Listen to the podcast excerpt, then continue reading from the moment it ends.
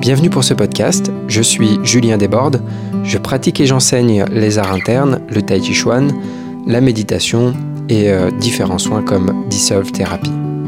Je suis responsable de l'école Evenman Earth Lyon. Pour euh, être au courant des différents événements que je propose, les cours, les stages et aussi avoir les liens pour me suivre sur les réseaux sociaux, vous pouvez vous rendre sur juliendesbordes.com ou hmlyon.com. Bonne écoute! Bonjour à tous. Je voulais parler un petit peu aujourd'hui de mm, ma motivation à pratiquer le tai chi. Et je pense que les raisons pour lesquelles je pratique sont en fait les raisons de beaucoup de monde qui pratique le tai chi. Donc, ça vaut le coup peut-être de partager là-dessus. Et ça rejoint un petit peu le, le thème de l'équilibre qu'on cultive en tai chi, qu'on développe en tai chi, l'équilibre entre le yin et le yang. L'équilibre entre yin et yang qui peut être vu de plein de manières, qu'on peut interpréter de plein de façons, qu'on peut cultiver de plein de manières.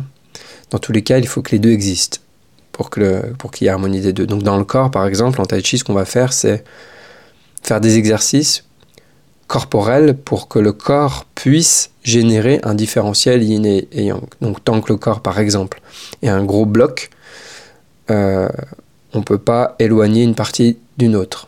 Donc il faut casser des blocs pour que deux parties s'éloignent. Donc c'est un des aspects. Séparer la chair des os aussi, qui est un autre aspect de séparation yin-yang pour pouvoir harmoniser les deux. L'harmonie entre le fait de relâcher, de couler et d'avoir euh, la tête suspendue par exemple. Voilà, c'est quelques aspects comme ça. Et si je regarde par rapport à la raison pour laquelle je pratique, c'est intéressant de voir ça aussi parce que ça peut nous amener à deux extrêmes, et donc euh, on peut perdre de vue cet équilibre-là. Et donc c'est intéressant de le voir pour euh, se rendre compte quand on bascule trop d'un côté ou de l'autre.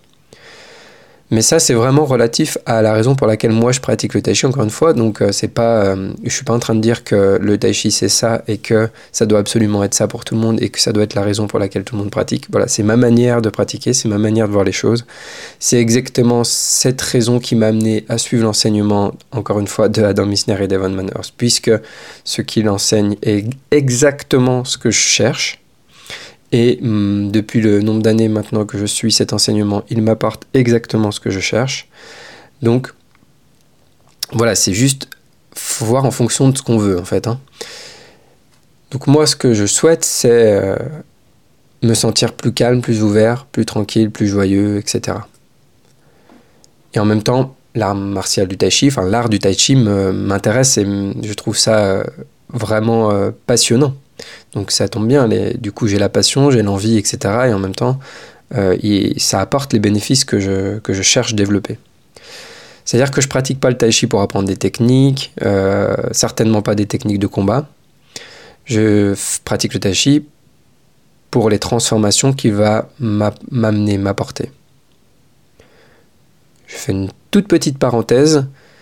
Euh, donc j'ai peut-être certains d'entre vous le savent, j'étais musicien, j'ai enseigné la musique pendant des années, pour qu'au final je comprenne ça, je comprenne que la raison pour laquelle moi je pratiquais la musique, c'était pour ces raisons-là, c'était pour la transformation que la pratique musicale m'apportait. Ce qui m'a amené à pratiquer le chant sacré de l'Inde du Nord, etc., le, le chant Drupad, puisqu'il apportait ça. Et je pratiquais pas dans une optique de faire de la musique pour me divertir, pour divertir les autres, etc. Ça pouvait être un petit peu le cas, bien sûr, quand, on est jeune, toujours, on peut toujours se servir de l'art pour, euh, pour épater les gens ou pour euh, euh, retirer un peu de reconnaissance ou d'attention de ces choses-là. Mais derrière, c'était pas ça que je cherchais. Ce qui profondément, en fait, la musique, me... c'est ça que je cherchais dans la musique. Et c'est ce qui m'a amené justement à apprendre la musique indienne. Et une des choses que je voulais vraiment développer, je me souviens quand quand j'ai été animé par cette envie d'apprendre la musique indienne. Une des choses, si je retire tous les éléments purement musicaux, dans la transmission de la musique, etc., dans la pédagogie, c'était la sincérité. Je voulais être plus sincère dans ma musique. Et donc ça a toujours été un but de me changer moi. Et, euh, c'est compliqué avec la musique finalement, et en fait peu de gens pratiquent la musique dans cette optique-là. Je ferme la parenthèse. C'est une parenthèse uniquement peut-être pour des personnes qui pratiquent la musique, etc. Et peut-être qui se reconnaîtront dans ce que je suis en train de dire. Je ferme la parenthèse. Donc en tai chi, Je pratique pour la transformation que ça m'amène. Ok.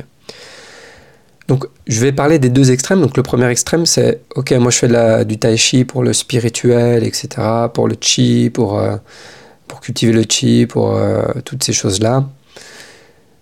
Et donc, le, problème, c'est que si je pratique dans cette optique-là sans me confronter à la réalité, sans jamais être confronté à la pression, à la réelle pression, je me raconte des histoires, je peux facilement être dans un monde fantaisiste. Et donc, euh, c'est important pour moi qu'il y ait, que ce soit contrebalancé par euh, la réalité. C'est-à-dire que si je veux que le tachi me transforme, il faut que je vois, que je, que je vérifie, que je m'assure que le tachi me transforme réellement et que ce soit pas juste dans ma tête, que ce soit pas juste une idée. Donc par exemple, si, en tai chi, on veut pas juste apprendre à, relâcher, à se détendre, on veut pas juste cultiver son, on veut apprendre à relâcher, à se détendre face à la pression. Ce qui fait que l'entraînement vise à avoir des pressions, on se pousse, on va se pousser de temps en temps, etc. On fait des, exercices à deux euh, pour cultiver ça de manière très progressive. On fait des exercices aussi qui sont très difficiles et confrontants et intenses pour nous amener cette pression mentale, cette difficulté à apprendre à relâcher dans cette pression-là. Donc ça, c'est super important. L'autre aspect, ça veut dire, c'est des personnes qui vont pratiquer pour l'aspect que combat et martial, donc qui vont pas cultiver le relâchement, etc. Donc ça donne un autre style de tai chi.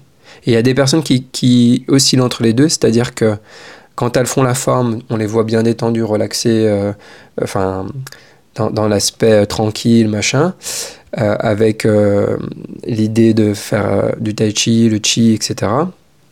Je, fais vraiment un truc très vulgarisant, hein, mais c'est pour, être très clair, je fais des gros clichés. Et d'un autre côté, quand ils vont montrer des applications martiales ou être un peu plus dans le combat, là c'est plus du tout interne, ça devient externe, il n'y a plus de song, etc. Donc l'idée c'est vraiment euh, de trouver cet équilibre entre les deux, et il n'est pas facile en fait. Et c'est pour ça que personnellement j'ai rarement vu des personnes qui manifestaient cet équilibre vraiment entre le fait d'être euh, sombre, relâché, tranquille, ouvert, euh, et en même temps être capable de le manifester concrètement et de voir une réelle stabilité, une réelle force, une réelle puissance. C'est une des raisons, encore une fois, qui m'a amené à voir Adam Misner, et encore, quand je l'ai découvert, je réalisais pas à quel point. Et j'en parlais euh, récemment avec un ami qui a vu le film The Power of Chi. J'en reparlerai d'ailleurs plus tard de, de, ce film. Je referai, je pense, une vidéo et un podcast là-dessus au moins. Euh, bref, euh, et qui a vu le film et qui, euh, je lui disais, moi, ce qui m'a ce qui m'impressionne le plus, c'est le fait qu'il soit là avec une équipe de caméras, des, des, athlètes de haut niveau, des, des, champions dans leur domaine, des gens super forts, etc. Et, qu'il soit capable de faire ce qu'il fait. Bah, c'est-à-dire qu'en fait, il n'y a pas cette réponse de combat ou de fuite dans son système nerveux. Et euh, pour toutes les personnes qui ont déjà fait des expériences de se, filmer ou de s'enregistrer, déjà, euh, juste de faire ça alors que euh, c'est pas une grosse pression, eh bien on peut voir qu'il y a un stress qui apparaît, une peur qui apparaît. Quand quelqu'un s'approche de nous, il peut y avoir un stress qui apparaît. Quand on a fait un peu de tai chi ou des arts martiaux, on sait très bien ce qui peut se passer quand on nous pousse, les réactions qu'on a dans le système nerveux, que ce soit plus ou moins subtil. Et donc d'être dans une situation où on est avec des athlètes de cette envergure, des caméras qui filment, où toute la carrière peut être mise en question, parce que là c'est un, on va dire il se fait pousser, il, il tombe. Se fait pousser à un moment donné, au moment où il filme le film, il tombe par terre, ça remet un petit peu tout en jeu. Donc d'avoir cette, euh, cette non-réaction euh, de stress, de peur dans le système nerveux, moi je trouve ça extraordinaire. Et donc mon ami euh, Arnaud, à qui par, je parlais de ça, me disait oui, on, on, peut voir que si on regarde des personnes qui se disent éveillées, qui se disent illuminées ou éveillées, euh, aujourd'hui, pour moi, ça veut tout et rien dire, puisqu'en fait, chacun va définir ça à sa manière. Et donc, euh, certaines personnes se disent euh, éveillées. J'aimerais bien les voir être poussées de cette manière et voir ce qui se passe. On pourrait dire que c'est être éveillé déjà, ça. même si, en fait, pour moi, c'est plus que ça, mais bon. C'est-à-dire déjà ne pas avoir cette, réponse de combat ou de. C'est concret, c'est réel. Donc moi, d'ailleurs, pour l'avoir poussé, j'ai bien senti cette non-réponse cette non-crispation, euh, cette non-réponse dans le système nerveux de combat ou de fuite. En fait, c'est ça qui est impressionnant. Ça veut dire que, ok, il est relax, il n'y a pas cette réponse de combat de fuite, etc. Mais il est fort, il est puissant, il tient debout quand on le pousse, etc. Et ça, c'est un témoin de cet équilibre, en tout cas à un niveau qui me dépasse complètement, mais vraiment, euh, qui est, qui est, c'est un alien, quoi, un peu pour moi. Euh, et c'est pour ça que je pratique. Parce que je ne veux pas pratiquer le tai chi pour me détendre, relâcher, m'ouvrir, mais devenir plus faible. Mais je veux pas me renforcer en crispant, etc. Parce qu'en fait, souvent, c'est l'un ou l'autre qui se passe. Soit on apprend à se détendre, etc., mais on devient un peu mou, un peu mollasson. Et quand on nous pousse à, on n'est pas capable de gérer une poussée, ça nous rend plus faible. Même mentalement, ça nous rend plus faible, ça nous rend plus intolérant. C'est-à-dire, on est très offensé facilement, euh, susceptible facilement. Pour moi, c'est pas du tout les qualités que je veux développer. Si je suis déjà hypersensible, je veux pas augmenter mon hypersensibilité, c'est-à-dire je veux pas devenir encore plus réactif à tout ce qui se passe. Et d'un autre côté, je ne veux pas euh, gérer ça par l'effort, la, crispation, le fait de forcer, etc. Parce que je pourrais me rendre plus fort aussi en faisant de la musculation, en faisant euh, des exercices physiques, etc. Pour me renforcer. Quand je dis physique, ça veut dire des sports comme on a l'habitude de, voir. Il y a plein de possibilités. Hein. Euh, de la boxe euh, aussi, euh, des arts martiaux plus durs, etc. Et donc, ce qui m'intéresse, c'est ça dans le tai chi, c'est le fait d'être plus ouvert, plus joyeux, plus tranquille, etc., mais en même temps plus fort aussi. Plus fort, plus stable. Et c'est cet équilibre-là qui est important. Et pour développer cet équilibre-là, on est obligé de passer par le côté martial. Et donc, l'aspect martial du tai chi m'intéresse dans cette optique-là, c'est-à-dire apprendre à être poussé, à gérer des pressions, etc. Au-delà du côté amusant, on va dire, du travail de pousser des mains, etc. Qui est, qui, est, aussi juste en soi, moi je trouve super, super fun à faire. Mais il y a ce côté à être plus solide et à être confronté à la réalité d'une pression réelle et physique. Si j'enlève ce côté martial, je peux très facilement me raconter des histoires. On peut pratiquer des postures pendant une, euh, une année sans qu'on nous pousse jamais. Le jour où on nous pousse, on réalise la différence et on réalise la différence entre je croyais que j'étais stable et la réelle stabilité. Donc on a besoin de, du martial, à mon avis, pour développer cet euh, équilibre réellement, être confronté à la réalité. Donc on a besoin de pression, on a besoin d'être confronté à cette pression, à la difficulté, que ce soit une pression physique, une pression mentale, etc. Et donc il y a un dosage de pression, on se met des petites pressions, puis de plus en plus grosses, parce qu'il faut que la pression soit aussi euh, gérable. Si on met des trop grosses pressions qui sont ingérables tout de suite, on ne peut pas cultiver le fait de relâcher face à la pression. Et, euh, il faut vraiment du coup euh, mesurer ça et augmenter les pressions progressivement. Mais on en a besoin. Si on se met jamais de pression, ça, on peut pas cultiver ça. Et d'un autre côté, si on fait que se mettre des pressions, etc., mais qu'on n'apprend pas à relâcher, on cultive autre chose.